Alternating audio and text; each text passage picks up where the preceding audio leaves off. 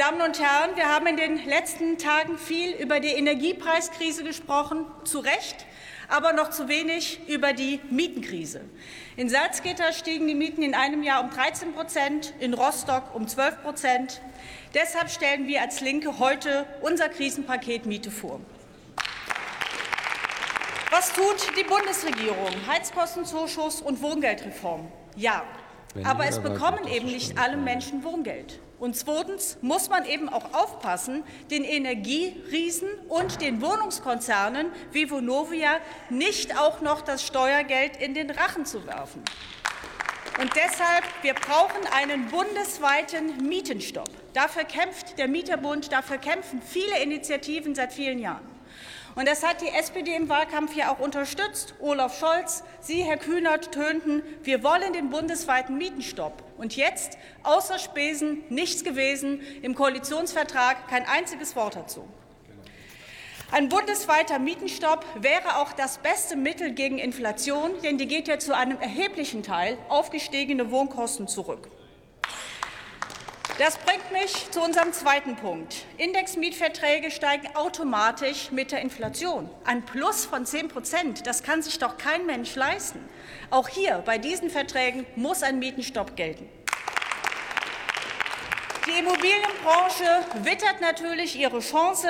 Die Mietervereine berichten, dass bis zu 90 Prozent der neuen Mietverträge als Indexmietverträge abgeschlossen werden. Das darf nicht sein. Bei dieser Inflation müssen Indexmietverträge verboten werden. Und drittens, Bauministerin Geiwitz sagte in den Medien mehrfach, das Kündigungsrecht müsse geändert werden. Das finde ich nämlich auch.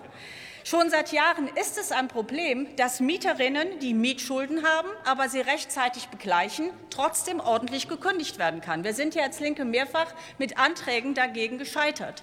Aber jetzt Angesichts dieser Krise ist das ein wirkliches Pulverfass. Hunderttausende werden diese Kostenexplosion nicht tragen können, aber niemand darf wegen dieser Energiepreiskrise seine Wohnung verlieren. Deswegen Kündigungen müssen in der Krise verboten werden, Zwangsräumungen müssen ausgesetzt werden. Das haben wir in der Corona-Krise doch auch geschafft.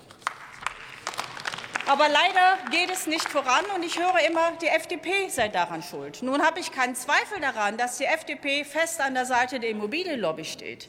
Ich meine eine Mini-Mietrechtsreform, wie sie im Koalitionsvertrag steht, in weiter Sicht. Jetzt blockieren Sie auch noch eine gerechtere Verteilung des CO2-Preises. Aber auch bei dem, wo die SPD zuständig ist, beim Vorkaufsrecht, geht es nicht äh, voran. Ich frage mich deswegen, warum sich SPD und Grüne immer wieder von der FDP die Hosenträger langziehen lassen.